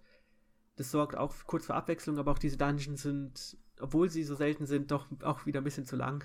Finde okay. ich zumindest. Mhm. Und da ist, finde ich, ein bisschen die Balance nicht äh, perfekt ausgereift, aber finde ich trotzdem deutlich besser als in vielen anderen japanischen Rollenspielen. Mhm. Ja, also ich meine, Nocturne hat ja auch einige sehr, sehr lange Dungeons, ne? aber diesen finde ich äh, visuell sehr abwechslungsreich gestaltet. Also die waren immer, ja. die fand ich immer ganz toll. Nocturne hatte ja noch sehr viele komische Spielmechaniken in den Dungeons. Ja, das ich, stimmt. Wenn ich mich da an diesen einen Park erinnere, mhm. äh, da weiß ich noch, warum ich dann im Internet nachgeschaut habe, weil das wurde dann einfach so anstrengend. Ja, auch viel mit, mit, mit Teleportern ja. oder, oder, oder äh, Sprungpassagen äh, und so, also Sprungbrettern sozusagen. Also genau, also da war schon, ähm, ja. Und schon, das Problem äh, damals, es gab noch die ganzen Zufallskämpfe, das heißt, man konnte ja. sich nicht fokussieren auf die Dungeon-Mechaniken, sondern wurde immer unterbrochen mit irgendwelchen Typen. Und wenn man Pech hat, bringen die einen auch noch um und dann muss man genau. alles von vorne machen. Und dann wieder alles von vorne, genau, richtig. So schlimm ist es hier nicht. Also Atlus äh, lernt schon ein bisschen oder entwickelt sich weiter, ohne jetzt wirklich das Spiel völlig einfach zu machen. Ja, vielleicht wollen die ja auch äh, die äh, Leute, die sie jetzt mit Persona abgeholt haben, dann auch mal an die ursprüngliche Hauptserie ranführen, so ein bisschen. Kann ich mir vorstellen. Kann ich mir auch gut vorstellen. Ich bin auch gespannt, wie diese Leute darauf reagieren. Ich meine, ich habe früher auch nur Persona gekannt, mhm. aber es ist halt schon noch ein komplett anderes Spiel. Also ja, auf jeden Fall, auf jeden Fall. Und äh, genau, also ich finde es auch von der, also ich finde es von der, von dem Style haben wir eben drüber auch gesprochen, auch sehr, sehr gelungen. Ne? Also der also gerade die Charaktere und der Mond sind mhm. ja wirklich sehr, sehr gut gelungen. Ja, es gibt sehr coole Designs, zum Beispiel auch den Gustav im mhm. Shop. Das, genau. Der sieht aus wie so ein äh, saphirartiger Skelett, ja, Skelettwesen heißt ja auch Cadavers Hollow, ne? Sein, sein ja. Also Auf Deutsch Kadaver-Kaverne. Eine schöne Übersetzung. Ah, ja. ja, stimmt. Voll mit Gold sitzt er da auf seinem mhm. Thron. Der sieht sehr wackelig aus, aber ähm, ja, äh, immer am, immer am Grinsen, dieses Grinsen, dieses, dieses ja, tote Grinsen fast im Gesicht. Und äh, ja, er wirkt nicht sehr vertrauenswürdig, aber er ist halt der Einzige, dem man mit seinen Items, dem man die Items anvertrauen kann, vor dem man was bekommt. Ne? Mhm.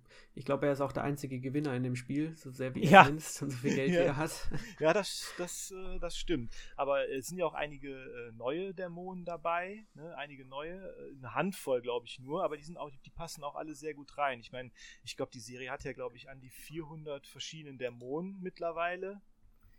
Es sind sehr, sehr viele, ja. Ja, und das, die, die auch alle damals noch von ähm, Kazuma Kaneko designt wurden zum größten Teil. Oh, also ich weiß jetzt nicht, welche wirklich neu sind. Also ich, so ein paar kann ich mir denken. Ja, also zum Beispiel, äh, weil, weil ich, einer der neuen, den ich wirklich cool finde, ist dieser Manan, Mananangal, oh, ja. dieser, dieser philippinische Vampir, philippinische mhm. Vampir-Dame sozusagen. Wirklich sehr, sehr gelungen und passt auch sehr gut in, äh, in, die, in diese Welt rein. Also es sind auch sehr viele, sehr fertige Designs dabei. Und mhm. das Spiel nimmt da jetzt auch kein Blatt vor den Mund teilweise. Das stimmt. Ich glaube, es ist ab 16 jetzt, also es geht. Ja. Aber es gibt auch viele Quests, da geht es ja nicht immer darum, irgendwie jemanden den Kopf abzuschneiden und jemanden mhm. zu präsentieren, so ein bisschen. Also das Spiel ist da sehr, ja, nicht unbedingt brutal, aber sehr martialisch zumindest. Mhm. Und auch die Designs sind halt sehr cool. Und manchmal weiß man nicht so genau, was man überhaupt sieht. Aber das ist halt das Kreative daran. Ja, auf jeden Fall. Äh, Gibt es denn irgendeinen Lieblingsdämon, den du hast, der dir irgendwie besonders gut gefällt? Also jetzt seit Persona 5 mag ich eigentlich äh, Fortuna ganz gern. Ja. So ein, ich glaube, Level 15 bis 20 rum. Und Norn fand ich auch immer ganz nett. Norn, das sind ja. jetzt, ja, das sind jetzt recht, recht klassische Engel-Designs, mhm. würde ich schätzen. Mhm. Aber Mananangal ist auch auf Hat sich Fall. auch in mein Gehirn gebrannt. Ja, definitiv. Und aber sonst von den alten Dämonen finde ich immer Eligor ganz besonders, diesen Reiter, finde ich super. Der sieht ah ja, sehr, der ist auch nicht schlecht. Der ja. sieht sehr äh, bedrohlich aus schon auf seinem Pferd. Also die sind wirklich, wirklich super, super designt, alle miteinander. Ach ja, der, wo du von Engel redest, der Engel hat ja neues Design bekommen. Stimmt, genau. Es gibt einen, der heißt einfach Angel. Genau. Ich erinnere mich gar nicht so genau an das alte, aber das ähm, neue finde ich auch ziemlich cool. Äh, das alte, das war eigentlich sehr Bondage-mäßig, sagen wir es mal so. Ich schaue es ja? mir gerade an, ich erinnere mich. Ja, so Bondage-SM-mäßig. Also jetzt sieht, jetzt sieht äh, der Engel eher, wie man sich einen klassischen Engel vielleicht vorstellen würde. Ein bisschen religiöser. Genau, richtig. Aber die sind ja auch eher so Kanonenfutter. Ja. Und ja, also ich finde, man merkt auch, so weiter man voranschreitet, so besser werden auch die Dämonen vom Design. Also die werden, glaube ich, mhm. auch ein bisschen größer, ja, um die Stärke zu repräsentieren. Mhm. Aber wenn man dann irgendwann auf Odin und äh, Shiva und so trifft, ist klar, das sind halt keine Anfangsdämonen mehr. Ja, genau. Genau. Auf jeden Fall. Man und merkt das schon von der Präsenz her, dass das etwas äh, stärkere Gesellen sind. Ja. Schön ist auch, man hat halt so kleine Infotexte immer. Genau, die, die dann Hintergrund äh, geben. Auf jeden Fall, auch gerade da die ja alle aus anderen, wie, wie, wie du ja auch schon gesagt hast, aus allen möglichen äh, Religionen, Mythologien und Folklore stammen, finde ich dann auch immer gut, dass man direkt so einen kleinen Text dabei hat, was das ursprünglich für, äh, wo der ursprünglich herkommt oder sie und äh, genau und die halt die Charakteristika. Mhm. Ne? Ja, und paar Bosse sind auch richtig cool designt mhm. und wie gesagt die NPCs auch. Da gibt es zum Beispiel Yakumo, das ist so ein ja recht äh, harter Typ, mhm. der mit einem ganz speziellen Dämon durch die Welt geht und auch irgendeine Art von Motivation hat, aber mhm. allein das Design ist schon extrem cool. Mhm. Und dahingegen fand ich jetzt zum Beispiel das von dem einen Schüler, äh, wie heißt er nochmal? Ichiro? Ichiro genau, Ichiro mhm. Dasai fand ich dagegen recht schwach. Der, der wirkt so, als wenn er direkt aus Persona kommen würde, oder? er sieht aus wie ein Trottel. Ja, so ein bisschen. Und er halt so, will auch diese Rolle einnehmen von ja. irgendjemandem, der keine Ahnung in dieser Welt hat. Ja, er ist auch der, ich würde sagen, der Klassenclown irgendwie, ne? Oder? Ja. Also der, der ist ja auch der, der da in diesem Tunnel am Anfang des Spiels dann stolpert eigentlich. Beziehungsweise durch den man eigentlich erst in diese Lage kommt, auch irgendwie. Mhm. Und ich finde schade, dass er so viel ähm, Zeit bekommt, vor allem ja. im Vergleich zu anderen Figuren. Ja, gerade man bis zum Schluss immer wieder. Ja, ja, gerade die Mädels sind irgendwie sehr unterrepräsentiert, finde ich. Oder täusche ich mich da? Mm, nee, da hast du recht. Auch wenn da mit der Story noch ein bisschen was passiert, auch mhm. mit ähm, Ichiro. Mhm. Aber ansonsten wenn man das erste Gebiet abgeschlossen hat, passiert in der Story was ziemlich Überraschendes und danach bleibt es eigentlich recht klassisches Shin Megami Tensei, wie ich fand. Mhm. Bis zum Schluss, da passiert dann auch nochmal was Überraschendes. Okay, okay.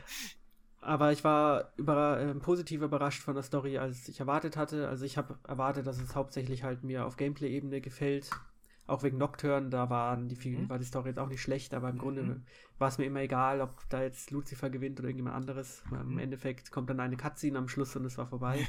ja. Aber hier fand ich wirklich auch einfach die Momente in der Story ein bisschen überraschend und mhm. das habe ich jetzt nicht erwartet. Ja, da, also was so Story angeht, finde ich ja, fände ich immer, es ist auch ein Spin-off-Teil, aber da hat mir immer Strange Journey sehr gut gefallen. Ja, das habe ich leider nur, ich glaube, so 15 Stunden gespielt. Mhm weil es dann wird es irgendwann so anstrengend wieder, diese Dungeons habe ich ja, gemacht. Das stimmt. Das, ja, ja, stimmt. Das Dungeon Design ist nachher sehr böse fast schon. Ne? Aber diese Story fand ich auch sehr, sehr cool. Genau. Und da liegt halt auch die Stärke, finde ich, der Reihe so ein bisschen, ja. weil sie sich nicht in diesen japanischen Fantasy-Klischees irgendwie sucht. Genau. Genau, richtig. Auch die, auch die typischen ja, Anime-Klischees auch, auch größtenteils nicht bedient werden. Nee, zum Glück nicht. Mhm. Und ich denke, du wirst noch deinen Spaß damit haben. Mhm, bestimmt, auf jeden Fall. Soweit es kommt. Ja. Außer du wirst frühzeitig aufhören. Gibt es denn dafür vielleicht Gründe? Aufhören? Puh, keine Ahnung. Nee, ich glaube ich glaube nicht, dass es da dass es dafür für Gründe geben könnte. Es sei denn, ähm, aber das, da hast du ja quasi schon gesagt, dass das nicht gibt, dass es irgendwie einen großen Grind äh, gibt. Das wäre das Einzige, was mich, glaube ich, wenn dann auf einmal äh, ein, Boss kommt, der 20 Level höher ist oder so. Das ist immer so ein bisschen so ein Stopper für mich. Ja, also kurz vorm Ende muss man noch einmal die Zähne zusammenbeißen, aber dann mhm. geht's. Und ansonsten muss man halt mit der Technik klarkommen, weil das Spiel mhm. leider nicht so sauber läuft, wie man mhm. sich es vielleicht gewünscht hätte. Mhm. Also ich weiß jetzt nicht, mit wie viel Bildern pro Sekunde es genau läuft, aber es sind keine 30. Und manchmal ist es wirklich eine sehr unbequeme Spielerfahrung, vor allem wenn man eben perfekt navigieren will und irgendwelche Sprungpassagen meistern will. Und wenn man dann so ein bisschen unresponsiv durch die Gegend hüpft, ist es, ja, fühlt sich nicht so gut an. Mhm. Aber ich habe mich dran gewöhnt und ja, genau. ist, ist, okay. Ich kann mich da auch eigentlich ganz gut dran gewöhnen. Es hat nur diese, wie du auch sagst, auch gerade in diesen, in diesen großen Gebieten, wo halt viel Hintergrund auch ist, dann ruckelt es dann auch schon mal so ein bisschen. Ja. Schade, aber ich weiß nicht, ob da eine Portierung vielleicht mal kommt. Es wird spannend zu sehen, weil Nintendo mhm. hat ja auch ein bisschen Aktien im Spiel, aber das stimmt. Es muss ja heutzutage nicht mehr viel heißen. Das, das, ist, das ist korrekt, ja, das stimmt. Aber ich finde auch, Atlas sollte auch mal ähm, seine alten, die alten Shin Megami Teile mal äh, portieren, irgendwie mal, ähm, außer jetzt Nocturne, nochmal ähm, verfügbar machen. Auf jeden Fall, also vor allem ähm, die alten PS2-Spiele genau. oder selbst die DS-Spiele sind inzwischen ja. nicht mehr einfach zu bekommen. Das stimmt. Und ich glaube, jetzt geht es auch richtig los mit den Portierungen. Also Atlus ist ja immer so fünf Jahre hinterher. Ja, mit, mit, mit allem. Mit fünf Jahre hinterher. Und ich glaube, jetzt bekommen wir jedes Jahr schon ein oder zwei Spiele, da bin ich mir recht sicher. Ja, das Und ich freue mich auch drauf, mal die nachholen zu können. Das wäre super. Also ich meine, da ist ja genug. Also ich fand ja immer auf der PS2 auch die Digital Devil Saga toll oder äh, mhm. äh, Devil Summoner. Also die äh, müssen eigentlich mal portiert werden, finde ich.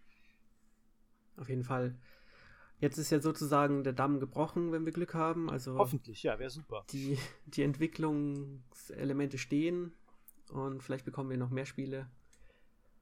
Ich hoffe, wir müssen da nicht wieder so lange warten und ich ja. hoffe, dass sie halt global gleichzeitig ja, erscheinen. Und auch, dass es können. bis Teil 6 vielleicht auch nicht mehr ganz so lange dauert, vielleicht. Und äh, ja, dass sie auch mal die Serie nochmal richtig erkennen und nicht nur den Fokus komplett auf Persona setzen. Das wäre schon super.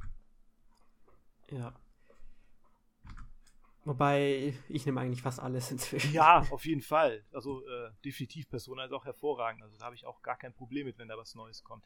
Aber von Persona gibt es dann halt auch so viele Spin-off-Spiele von Persona selbst ja. jetzt, ne? Tanzen und, äh, und so. Da weiß man auch nicht so, ja, okay, aber hm, ja. Ja, es, irgendwann kommt dann das Megami Tensei Tanz ja, da, oh ja, das, das wäre super. Dann äh, bin ich dann auf Mananangal mal gespannt, was die dann so macht. ja, die hat ja zwei Möglichkeiten. Also, also man muss dazu sagen, äh, wir haben jetzt schon oft von ihr gesprochen, also ihr äh, Oberkörper ist vom Unterkörper getrennt. Ja, das ist auch in der Mythologie genauso und äh, ja, sieht, äh, könnt ihr mhm. ja mal, ähm, mal googeln.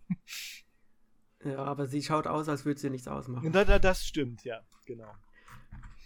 Was ich mir vielleicht noch wünschen würde, ist ich, wie hießen die auf dem Nintendo DS? Ähm, Devil Survivor, glaube ich. Mhm, die Strategiespiele, ja.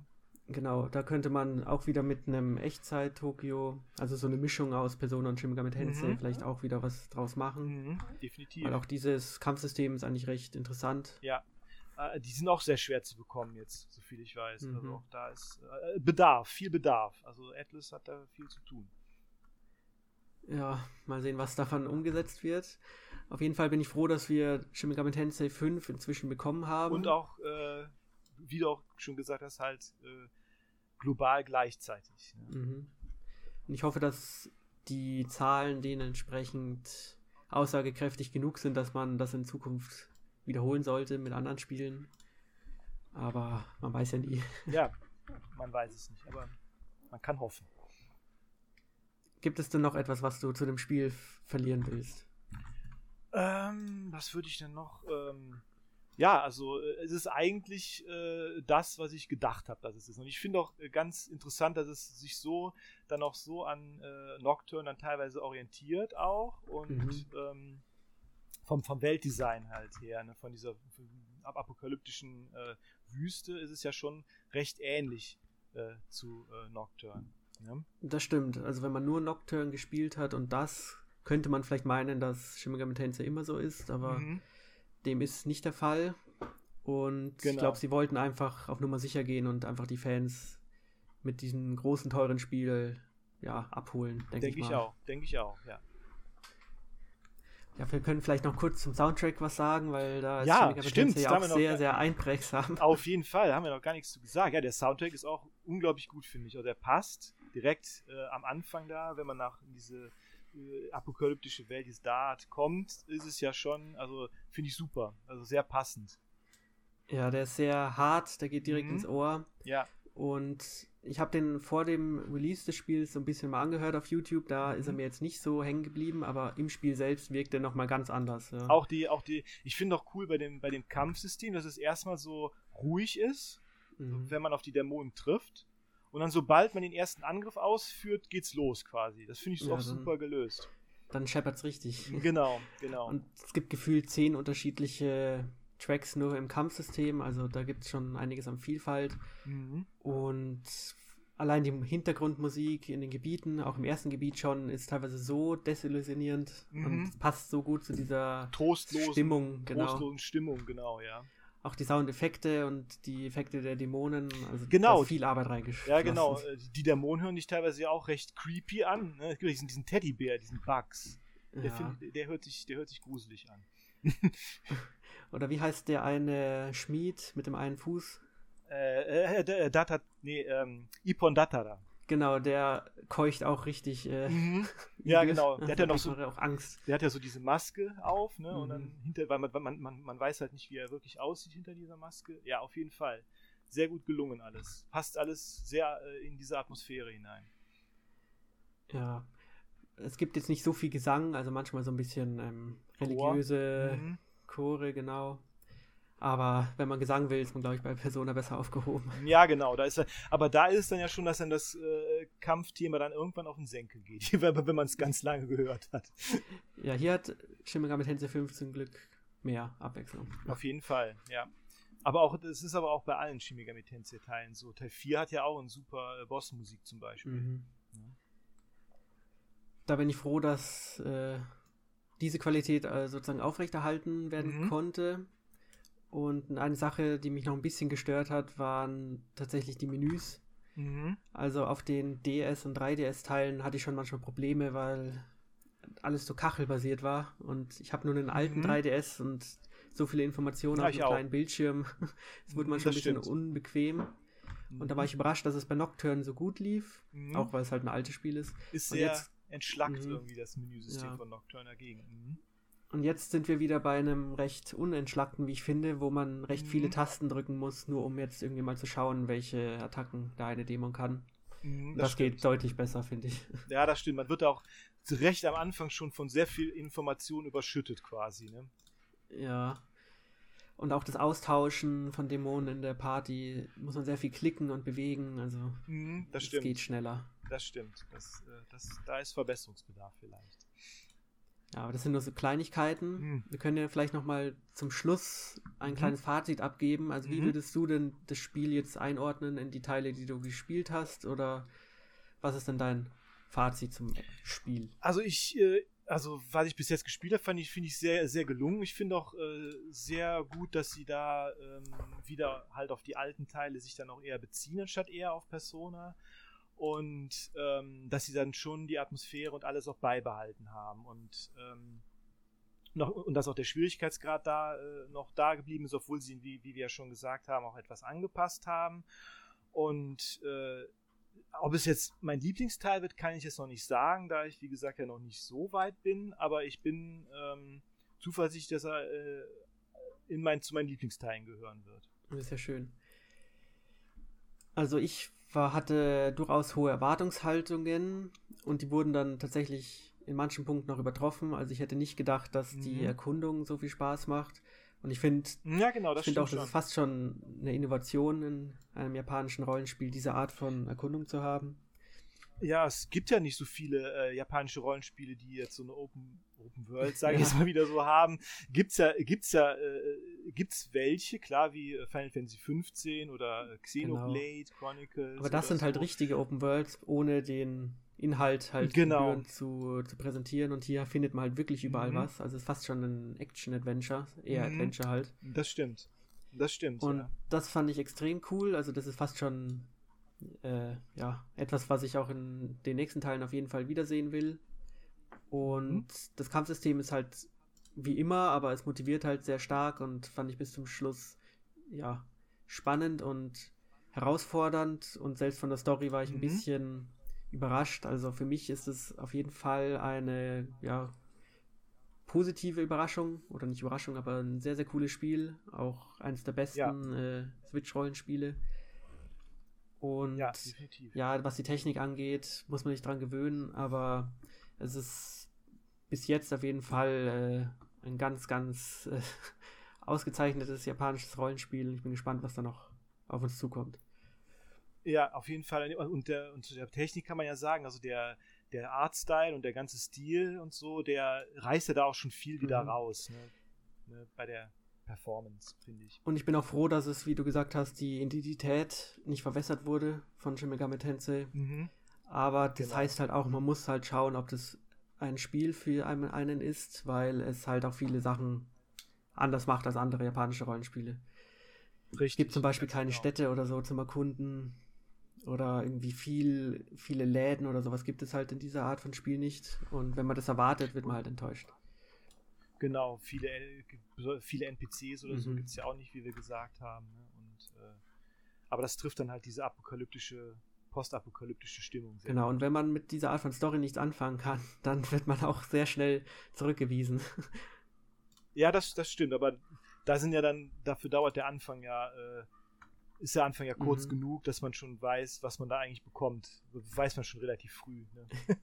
Aber es ist von mir aus auf jeden Fall eine große Empfehlung und ich bin gespannt, was noch kommt. Ja. Und mhm. damit schließen wir mal das Thema Shin Megami Tensei 5 mhm. und kommen zum Schluss. Und da frage ich dich, was hast du denn so noch gespielt außer Shin Megami Tensei die letzte Woche? Die letzte Woche gar nicht so viel gespielt, aber im Moment spiele ich wieder die Mass Effect Legendary Edition. Okay. Also Mass Effect äh, habe ich früher sehr viel gespielt, äh, damals auf der Xbox. Und äh, ja, ich bin jetzt wieder dabei, mal wieder alles durchzuspielen von Anfang an. Also die ganze Trilogie, bin noch im ersten Teil, aber ich finde, das ist immer noch hervorragendes Rollenspiel. Also ist immer noch eines äh, meiner Lieblingswestlichen Rollenspiele. Ja, also Mass Effect 1 habe ich zwei oder dreimal durchgespielt. Das war so mhm. schön damals.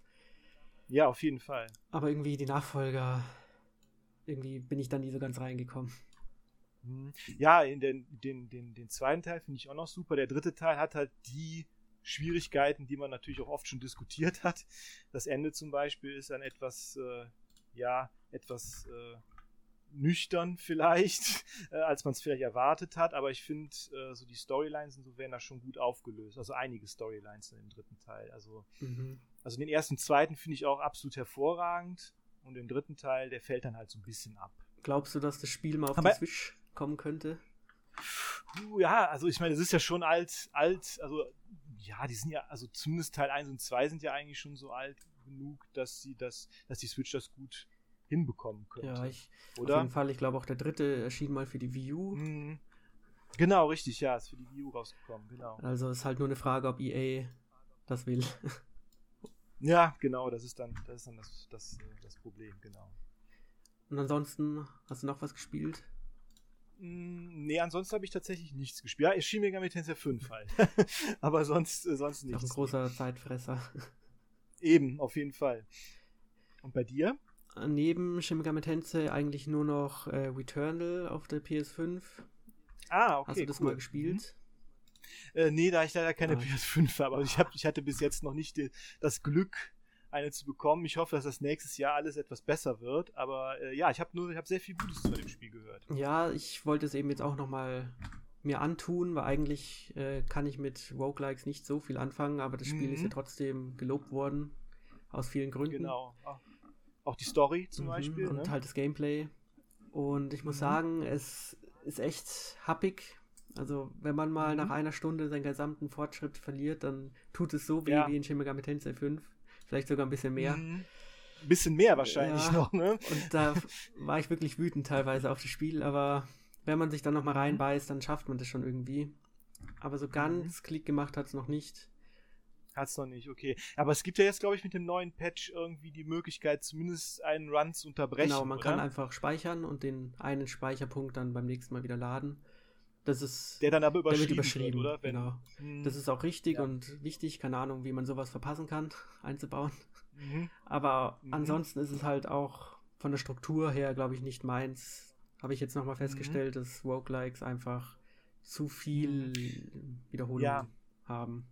mh, auch, auch benötigen, ja. viel Wiederholung benötigen. Ich habe äh, hauptsächlich für so äh, Sheeran the Wanderer gespielt damals auf dem DS. Das war so, glaube ich, mein erstes Roguelike, glaube ich. Also ich meine, das ja, ist halt ein eigenes Spielsystem, an das man sich dann schon irgendwie äh, gewöhnen muss. Man mag es oder man mag es nicht. Ne? Ja. Aber gut, ich glaube, wenn man das auf der Switch mag, dieses System, da gibt es ja, glaube ich, Hades, was ja sehr beliebt war.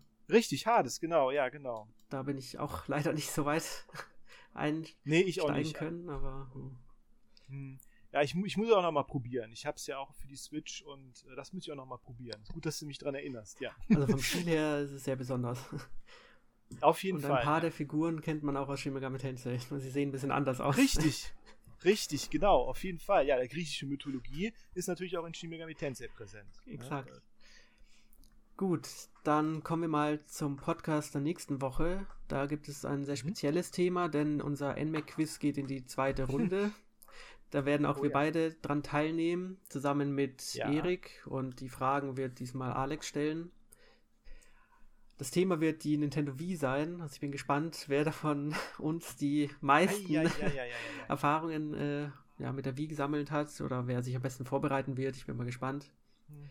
Auf jeden Fall bekommt ihr auch die Möglichkeit, einen speziellen Preis zu gewinnen. Also ich werde nicht verraten, um was es geht, aber es ist ein sehr cooles Nintendo Switch-Spiel, das dieses Jahr erschienen ist in einer Special Edition. Also es lohnt sich auf jeden Fall reinzuhören. Definitiv. Und ansonsten bedanke ich mich bei dir für diesen schönen Podcast und bis nächste Woche. Ja. Ciao. Vielen Dank. Tschüss.